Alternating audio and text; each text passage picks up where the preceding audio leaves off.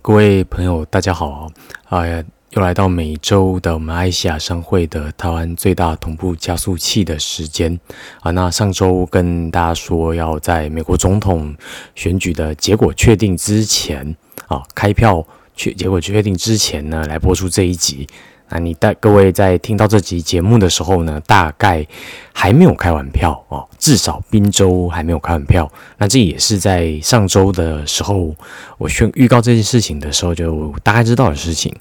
那会开票开这么久的原因，最主要还是因为今年因为武汉肺炎的疫情的关系，美国总统的选举各州哦，特别是关键那几个州呢，也都采用了。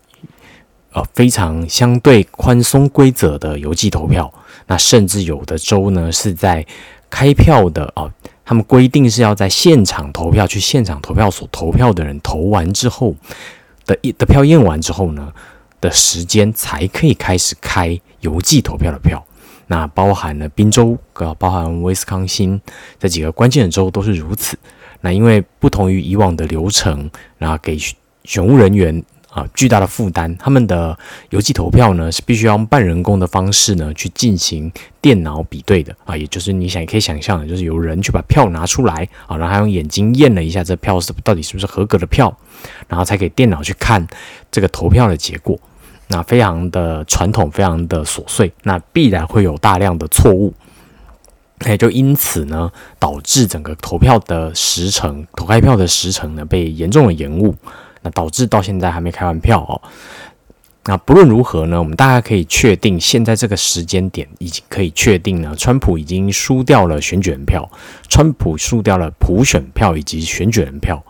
那导致他输掉的最关键的原因呢，并不是事前啊主流媒体所猜测的啊过去的习惯认为的啊，比如佛罗里达这样子的南方关键大州。真正导致川普输掉的最关键的州呢，是宾夕法尼亚宾州呢，以及威斯康星这两个州啊。川普一定得要赢下这两个所谓的铁锈带 （Rusty Bell） 的的州呢，他才有可能赢。那很不幸的是，到目截止为到目前为止呢，川普在这两个州呢，应该都会输掉大概零点五 percent 左右的差距啊，以非常微幅的差距呢，输给了拜登。那这个结果呢，基本上也符合双方阵营在一个月前就已经有的预估啊。要注意一件事情，双方阵营在一个月前呢，大概就已经知道会发生这样的事情了。那大家建议大家哦，可以看一下有一个呃数据科学的大师啊，数据科学专家叫 n e s t i Over，他所建的一个数据科学网站，那它叫做 Five Thirty Eight，那五三八啊，它其实就是。啊，美国的选举人团票的总数，用这个票数呢来命名的这么样一个网站。那这个网站号称啊，是有所谓那数据科学的神人啊，Neil Silver 用新形态的模型去 fitting 啊各家民调，想办法呢去校正各家民调的偏误所做出来的模型，来估总统以及参议院的选举结果。那很不幸的呢，到截止为目前为止啊。他估票的结果呢，基本上是一面倒的错误。好，他认为川普会输掉的州呢，远多于实际上川普输掉的州。那实际上他认为川普会大败的宾州跟跟威斯康星呢，也都会在很小的差距内。那甚至参议院最后的结果呢，也不会是他所预估的啊，八十五 percent 的几率，民主党会过半。很有可能，要么是 fifty fifty，那甚至有可能呢，共和党会保持过半数啊。这个所谓数据科学的大师 Net Silver 呢，他的一世英名啊，经过二零一六、二零二二两次的检验，基本上都可以证明这个人是一个骗子啊。他没有，他已经没有一个跟上时代的真功夫了，他已经被淘汰了。那这些呢，大致上就是今天这次美国总统大选的。啊，现实状况的陈述。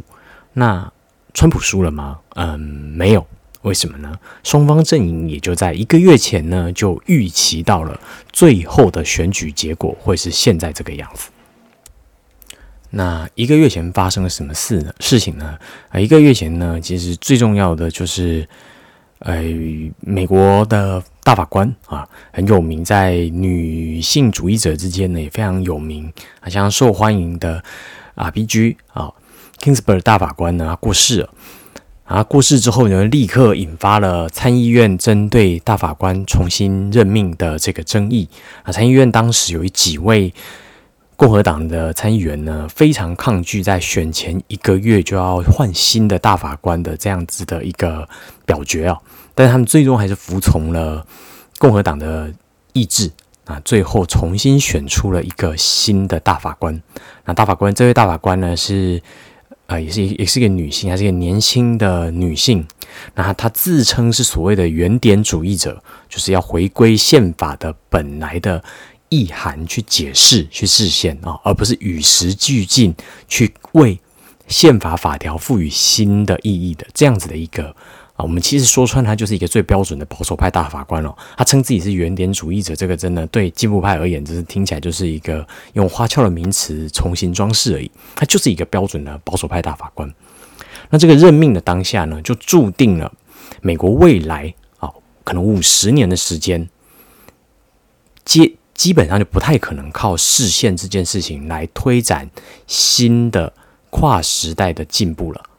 你可以看到前面的哦，不论是同婚或者是堕胎权相关的东西也好，未来五十年你想到了所有的进步派的东西呢，都不会在美国通过了，不会在美国推进，因为在法院，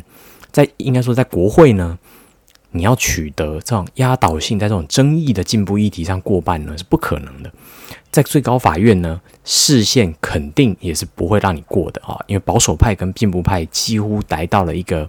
啊所谓的求是圆的啊求是桃园的的六比三的比例。那这这件事情为什么对一个月后的选战决定非常重要呢？因为在啊当年。小布希、小布希跟高尔的选举呢，就曾经发生过为了验票一路打上大法官，那最后呢，高尔输掉了不能验票这样子的一个过去的经验，而知道呢，今年的美国总统大选，因为大量的采用通信投票啊，不论你要称它叫什么，它就是要用本人不到现场的方式去投票。本身呢，因为美国的这种制度上面的。不健全，它就必然充满大量的无效票，还可以投票。无效票在开票当天呢，仍然被算在票内的结果。那这样子呢，就会导致川普阵营呢，应该说共和党阵营，不不可能连参议院都来一下，来申请决定要验票。那验票最后就是要大法官来投票，一路会吵上来。那。目前没有意外的话呢，川普会针对他输掉那几周全部提验票。那验票的结果会怎么样啊？还在未定之天。但是呢，以威斯康星州目前是啊，川普输掉的票数呢，我们可以说他很微妙的有机会啊。宾州的话，现在还不知道。那我们不得不承认啊 n e s i o v e r 这样的假货呢，可以卖。书啊，赚钱可以建网站赚赚大家的流量啊，赚眼球，吸从活化所谓吸引眼球。那甚至呢，我们可以看到 n e s i o v e r 呢被很多数据科学的人呢作为仿效学习的对象。但是呢，它根本他做出来的模型呢是完全的偏离共和党跟民主党呢在一个月前的想定情境的。在一个月前呢，民主党跟共和党就早已想定今天会走到验票的这条路了。那只是他们没有很确定，川普呢会输掉几个关键州在微服的比例。那现在看起来呢，就是连民主党自己都没有太有把握的状况哦。那总之呢，今天川普输了，但是川普不是下一任美国总统吗？没有人知道哦。未来应该最少最少一个礼拜，那长则一周、两周啊，到甚至可能一个月，川普呢？都有可能还不会被决定，他不是下一任总统啊。也就是说，我们还不知道川普到底能不能是下一任总统啊。这个就是，嗯，大家应该知道啊，蔡英蔡英文前几天临时开了国安会议，那甚至这几这一个多月呢，啊，不论是共军的骚扰，或者是我们的对应的反应呢，都在是都是在为未来一个月到两个月做准备，因为美国将会陷入严重的内部纠纷啊，完全没有任何的时间，没有任何的精力去管其他国家它的主权延伸范围哈，所谓长臂延伸的范围的这些地方。他会自顾不暇，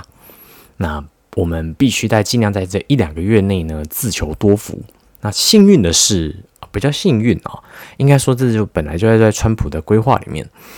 美美军已经开始从阿富汗撤军，那他们撤军的进度很有可能会远远超过原本的预期，那还有有可能在年底之前呢会全部返回美国，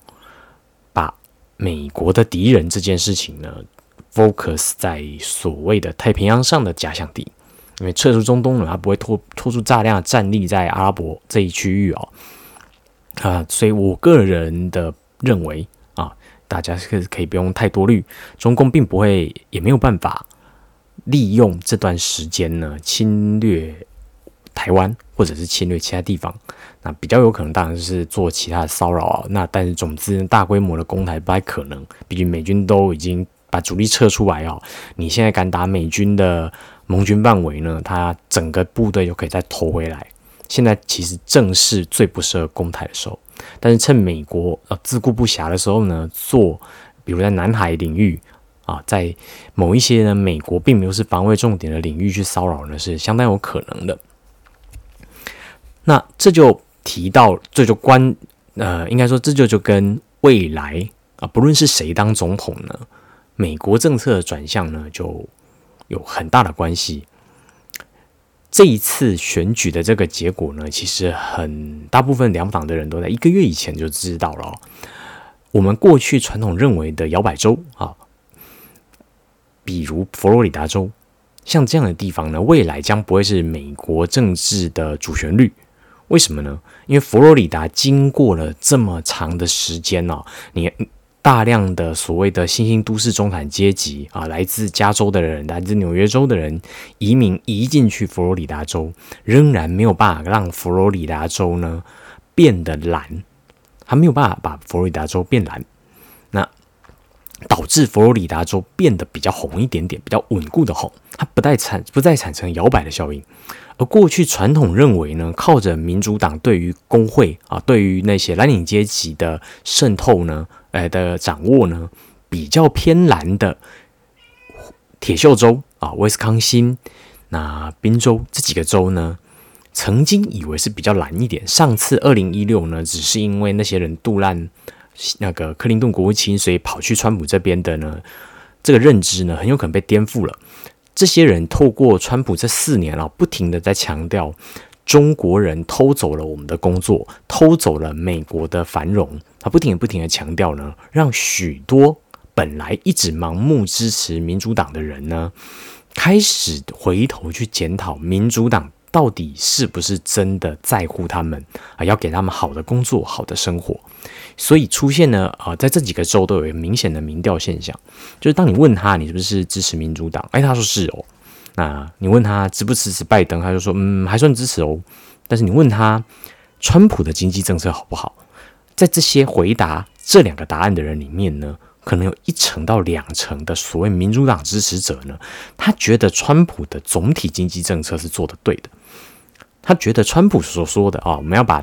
偷被偷走的工作抢回来的这个想法是对的。因此在这一次最终决定到底谁。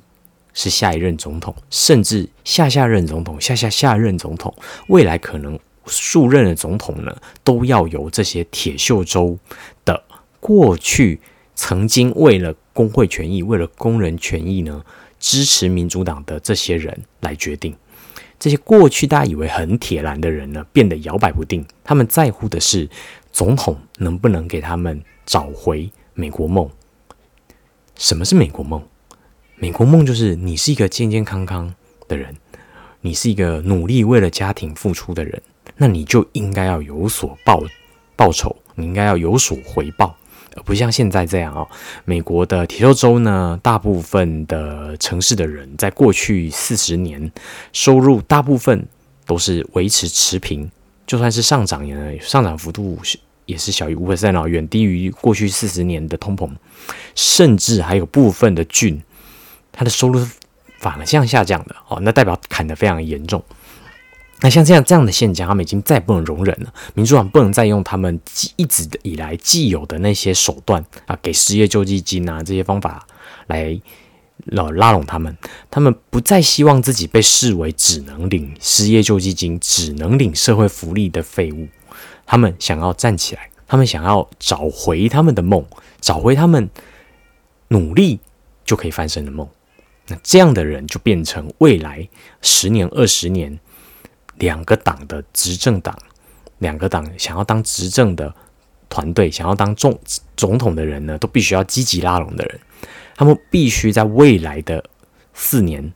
想出自己从把工作啊从中国抢回来，让这些人有收入、有工作的方法。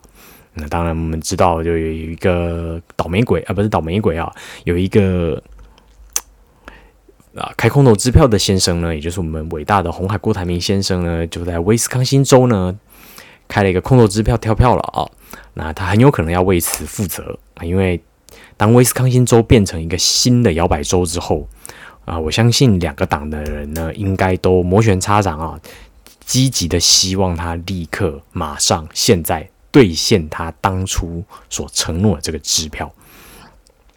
那这个是不论未来啊，拜登是。上任，或者是川普上任呢，都很难改变的现实。拜登，我们大家都知道，他跟中国可能有很密切往来的那资金交流的关系，但是他不为自己想。共和党、民主党，所有的人都要为自己未来想啊。他是一个垂垂老矣、死在任内都不意外的老人，但是他的未来接班的那些人呢，仍然必须为自己着想。就算你做做样子，你都必须要跟中国。打这个交道，把这些工作抢回来，所以中美的经济贸易关系的紧张呢是必然的。那当然，这不保证美国跟中国在所有的领域都像现在这样陷入极度的紧绷。以民主党目前的立场呢，当然是会尽尽量希望我们在呃贸易经济上面啊，在智慧财产权、在开放中国市场上面呢，继续对中国施压。但是为了嗯，不要不要讲应付啊，我们要讲为了承诺他们对他们的进步选民的这些诺言呢，他们仍然会希望美国重返多边组织的参与啊，把钱多花一点在这些啊，比如 WHO 这样子已经被中国控制的组织上面。那这是无法否无法否认，也没有办法避免的。但是我们可以知道，民主党仍然会希望在经贸议题上面呢维持这个现状跟基调，甚至呢。他们为了兑现自己对这些啊制造业州的选票兑现，他们会希望多卖一点啊所谓的军火啊军武设备呢给他们重要的需要武器的盟友。那这时候我们台湾就成为一个很重要的存在哦。我们虽然不是美国的其中一个州，我们也不是像波多黎各这样子的属地，但是我们仍然能够因此发挥很大的作用。所以台湾的武器订单也会在未来四年呢成为一个。美国政府呢，很重要的政策实现、政策兑现的一个方式哦，所以跟大家想的不太一样。就算 Joe Biden 上任呢，大概美国要出卖我们真的是蛮困难的啊。我们会买到更多武器，反而才是现实啊。甚至我们可以想象的是，有可能利用 Joe Biden 这种啊亲中的形象，一边让我们紧张，我们会被卖掉。那一边逼迫我们买更多新的又很夸张的昂贵武器啊，那这大概是一个无可避免的事实，就是我们会害怕川川普敌对中国的川普下台，换了一个比较亲近的嘛，那我们自然得更加积极的防备自装武装自己，那因此买了更多的武器，那这反而变成美国人呢用来做对我们做生意的一个手段啊。那当然，我们没有必要去觉得说，哎，这美国人要骗我们钱。讲比较难听一点呢，我们本来就应该买更多武器，以便确保美国人背叛我们了。关键的问题在于，我们如果美国人要跟我们卖武器，我们要跟他讲价钱，我们要有本事抢价钱。那蔡英文的不论是呃教高教级国造，或者是前建国造，或者是相关相关的啊这些导弹，或者是啊主战车相关的装备的国内替代方案呢，都会变成一个未来。长期的军武谈判的一个筹码，我们并不一定要对美国的武器的价钱品相那么照单全收，那美军也就因此可以卖给我们更多我们现阶段做不太到的东西，而不是搪搪塞一些啊比较相对并没有那么有用的，比如像过去我们都会骂啊美国人就是塞一些他们已经退役的船或退役的战的战车之类的，他们会更倾向于卖一些未来不对称战争需要的装备。啊，比如像这次川普在大选将败之际呢，塞给我们的最后这一包呢，就是这么样的一个东西，那就是它在反映着台美关系的一个新的推进。美国希望卖更多的先进武器给我们，来避免他们真的非得要投射大量的兵力呢，才能够维持住台海的局势。那我们其实说穿了呢，不论拜登或川普上呢，我们都是受益者，这不用想太多。那但是谁是最大的受害者？又回到言归正传啊，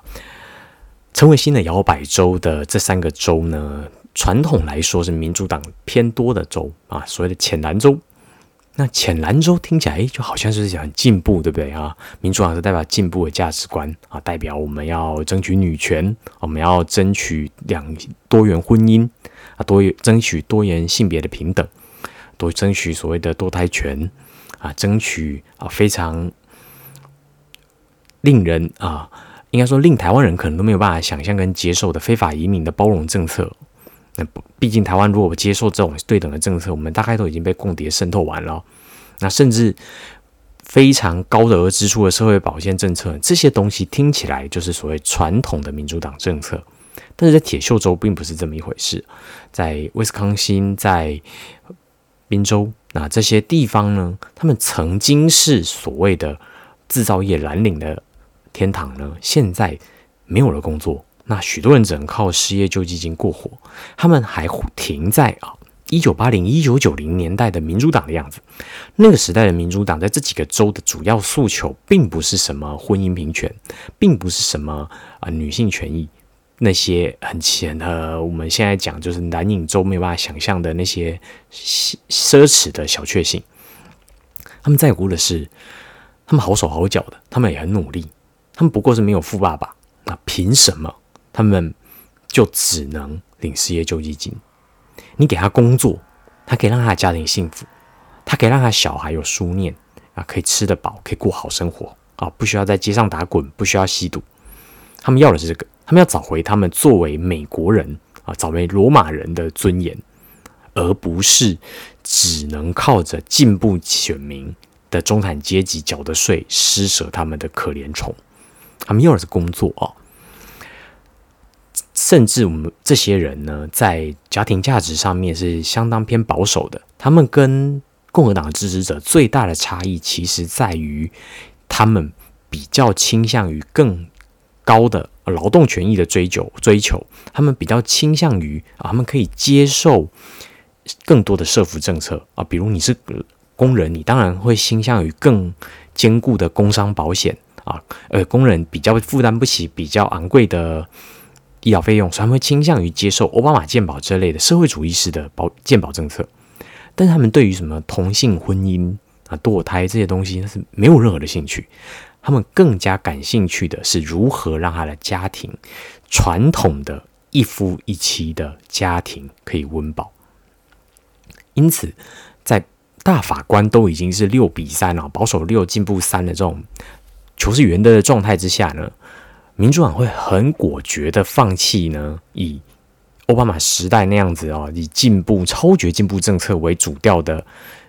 那个行政的规划。为了守住这个铁锈带的正在流失的优势，他们会更加积极的去专注在这些蓝领价值观、道德观比较保守一点，但是接受比较社会主义一点的福社福政策以及劳工相关政策的人身上，他们会推出透瞄准于他们的做法，不论是要找出更多的制造业跟工作的岗位回到这个地方也好。或者是解决奥巴马健保现在受人诟病的问题也好，他们必须要把自己的重心放在这些道德观上保守、社会福利政策上面进步。你要说他保守也好，要他说左派，要说他偏左的选民身上也好，那这些人呢，教育程度通常也不会太高。啊，不会像现在的加州那种一面倒的蓝色选民一样，充满了高等的教育学历。他们很多不会有高太好的学历。那这样的选选民呢，他们直观的支持支持，他们就是要吃饱啊，要有好工作，工作要有回报啊。他们要的不是那些听起来就很。违反他们原本的道德价值观的东西，什么无差别基本收入啊，比如什么吃抽大麻啊，比如什么毒品除罪化啊，比如同性婚姻啊，那不是他们关心的重点。因此，在未来摇摆的铁锈州成为新的主旋律的未来啊，可能是十年，可能是二十年，我们不知道啊，可能要等到下一个类似川普这样改变现状的人出现才有可能。未来这些铁锈州的这种蓝领选民成为主美国总统的关注、关爱眼神的最重要的焦点的人，成为重点的政策瞄准对象之后呢，进步选民、超绝进步的选民啊，特别是加州市的进步选民呢，就会被遗弃。讲比较难听的啊，加州人能做什么？那过去之所以会被放在重心呢，只不过是因为南方那几个摇摆州呢，大量的都市化。啊，还是他们是奥巴马呢，能够快速的击败对手最重要的核心。现在这些人再怎么增加都改变不了现状的话，那何必把你当重点呢？所以可以预料的是，在现在保大法官啊视线你解决不了问题的现况，参众议院又没有明显的对决差异的的优势的状况下，总统想要连任。想要上任铁锈的这些蓝领保守选民呢，又是最重要的对象的情况之下，进步派政策必然在未来三四十年被扬弃啊！所以我可以相信，我可以跟各位身，可以可以可以请各位跟身边的这些所谓超绝进步的选民说，民主党今天上了，完全不代表进步政策未来会继续实现，没有。那事实上，拜登甚至更加有可能去逆转这些政策，因为他必须讨好这些选民，来为他的继任者铺路。那更不用说他的继任者虽然也是一个黑人女性，但他实实在在、完完全全就不是那样子的对象啊！他是非常标准的中间派的骑墙派。他如果真的想当下一任总统的话，他必须要表现得出来，他能争取这些中间的保守偏左。甚至你要讲保守偏左不对，你要叫社福左偏保守、道德保守的选民也好，他们必须要瞄准他，为他们推出解决他们的问题，让他们重拾美国梦的政策才行。那这就是这一次大选真正目前到目前现在为止能够。判定的东西啊，我们在不知道川普是赢还是拜登赢的状况下，我们至少知道了美国总统这次选举决定的就是重拾道德保守传统，但是设伏政策进步左派的这个所谓一九九零年代以前的民主党政府的政策主旋律的未来。那这个讲到这边，大家不知道有没有发现一件事情啊？道德上保守啊，你可以说反同也好，或者他没有那么积极的挺同啊也好，但是支持这种左呃大政府的社福政策、大政府的劳工政策、大政府的公共建设支出规划这些东西呢，你不觉得听起来很耳熟吗？没错啊，这个就是听起来就是台湾的标准多数选民的样子啊。大家都知道啊，台湾的多数选民呢，在二零一八年的时候呢，对于同婚呢。投出了一个非常强烈的反对讯号哦，就是你要同婚可以，但是你不可以用那种激怒我们式的超绝进步同婚啊，你只能比较保守的方式推同婚。那可是讲到大政府的政策的时候，他们又很接受啊，台湾人非常接受大政府的经济政策、大政府的管制政策，非常听话。所以我们可以开玩笑的说，如果今天。台湾人怕大量的移民去啊，这些铁锈州的区域啊，我们把整套的产业经济带过去的话，诶，说不定双方会处得相当的融洽哦。讲的比较开玩笑一点，台湾这种中南部蓝领工作的八加九呢，就是宾州，就是威斯康星州未来主导摇这些州成为摇摆州呢最重要的观众关键选票的模样。所以我们可以开玩笑的说啊，我们在看起来未来美国主导美国主旋律的这些人呢，很有可能就是我们主导未来十年、二十年台湾选票重点的相同族群。啊，台湾就开玩笑，就作为美国第五十一个州，大概没有什么太大的违和，就是这样。我们阴错阳差啊，误打误撞啊，当然也不是误打误撞。美国新的摇摆州能够成型，靠的是川普在过去四年不断的重复中国人偷我们工作，中国人偷我们过，中国人偷我们工作。好，那听起来跟阿扁做的事情一模一样啊。阿扁也是一样，从强调我们的经济会失落，是中国通过我们工作，是一模一样的。台湾的。蓝领选民呢，普遍反中，很大一个原因也是因为中国偷了我们的工作，中国偷了我们很多东西，中国迫打压我们。那么在这一点上呢，台美达到了一致性的意志，那我们也不需要太紧张，民主党执政呢必然就造成什么样的倒行逆施，因为两边最重要的、关键的要争取的这些选民，这些蓝领的啊，所以叫不是经过精英高等教育的蓝领八加九选民呢。就是未来主导台湾以及美国政策走向最重要，你要最在乎的这些人，而不是那天呢那些呢每天啊下了班在网络上面发各种检讨保守价值观的进步派选民。那些人在未来的五十年呢，已经一点也不再重要了，因为他们也不会做出什么关键性的投票选择。